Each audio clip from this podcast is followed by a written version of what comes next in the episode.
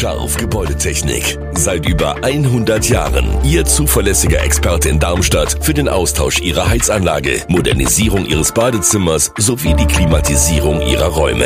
Erwarten Sie mehr von uns, als Sie es gewohnt sind. Scharf Gebäudetechnik.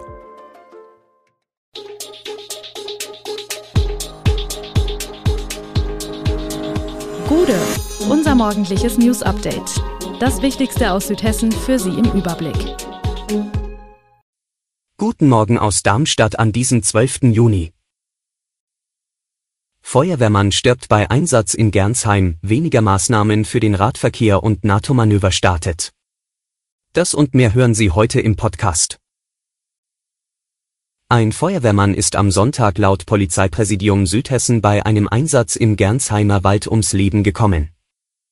Der aus Biebesheim stammende Feuerwehrmann habe zunächst geäußert, sich nicht wohlzufühlen und sei kurze Zeit später von seinen Kameraden leblos aufgefunden worden, so ein Polizeisprecher. Der tragische Tod des Feuerwehrmannes habe medizinische Hintergründe und stehe nicht unmittelbar mit dem Einsatzgeschehen in Zusammenhang. Die Feuerwehr wurde gegen 14.30 Uhr zu einem Einsatz in den Wald an der L 3112 gerufen. In der Nähe des Hotels Hubertus war der Wald in Brand geraten.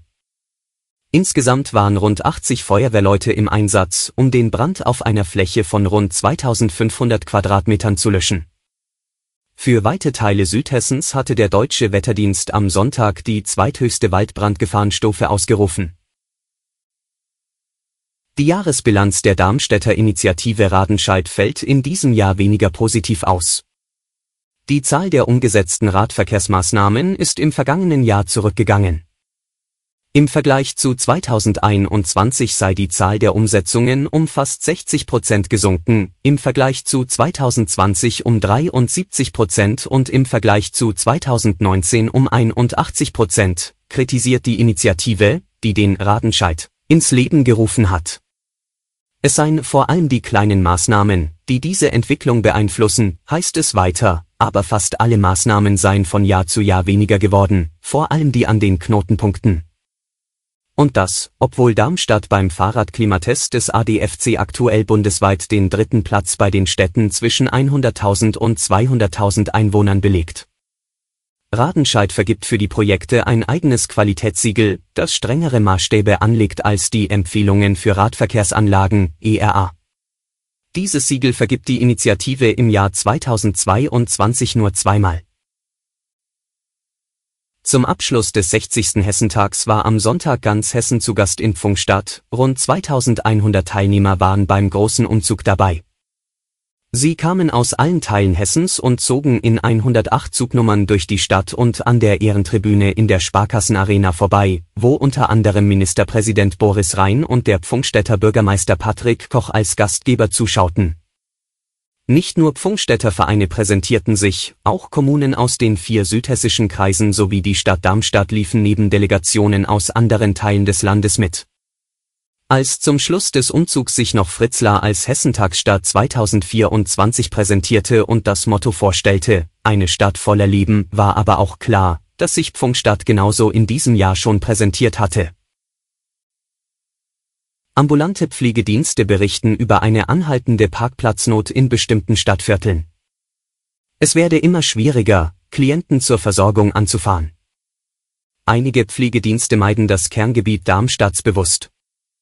Claudia Tilsner, Geschäftsführerin des gleichnamigen Pflegedienstes, der sowohl in Weiterstadt als auch in der Darmstädter Bismarckstraße ein Büro hat, war die erste Vertreterin ihrer Branche, die auf die aus ihrer Sicht bestehenden Parkplatzschwierigkeiten aufmerksam gemacht hat. Bereiche wie die Dieburger Straße fährt ihr Dienst nicht mehr an, das Tätigkeitsfeld habe sich in Richtung Südwesten, Heimstättensiedlung, verlagert. Diesen Eindruck bestätigen inzwischen weitere ambulante Dienste. Gerade in Darmstadt Innenstadt ist es für Pflegedienste kaum machbar, mit dem Auto die Patienten anzufahren, schildert Dorothee Heil, Geschäftsführerin von Provita. Infolge der zunehmenden Parkraumbewirtschaftung müssten die Dienste entweder selbst eine Ausnahmegenehmigung beantragen oder für den Einzelfall selbst zum Ticketautomaten gehen. Heute startet Air Defender 23, die größte Luftraumübung der deutschen Nachkriegsgeschichte. Unter Führung der deutschen Luftwaffe üben vom 12. Juni an 25 Staaten im deutschen Luftraum die Verlegung großer Luftstreitkräfte. Fast alles sind NATO-Länder, hinzu kommen Japan und Schweden, das im Juli beitreten soll. Das Großmanöver wird nicht ohne Folgen für den zivilen Luftverkehr bleiben. An der NATO-Übung Air Defender 2023 werden vom 12. bis 23. Juni 250 Militärflugzeuge vom Transporter bis zum Kampfjet beteiligt sein, 100 Maschinen kommen allein aus den USA. Hinzu kommen mehr als 10.000 Soldaten.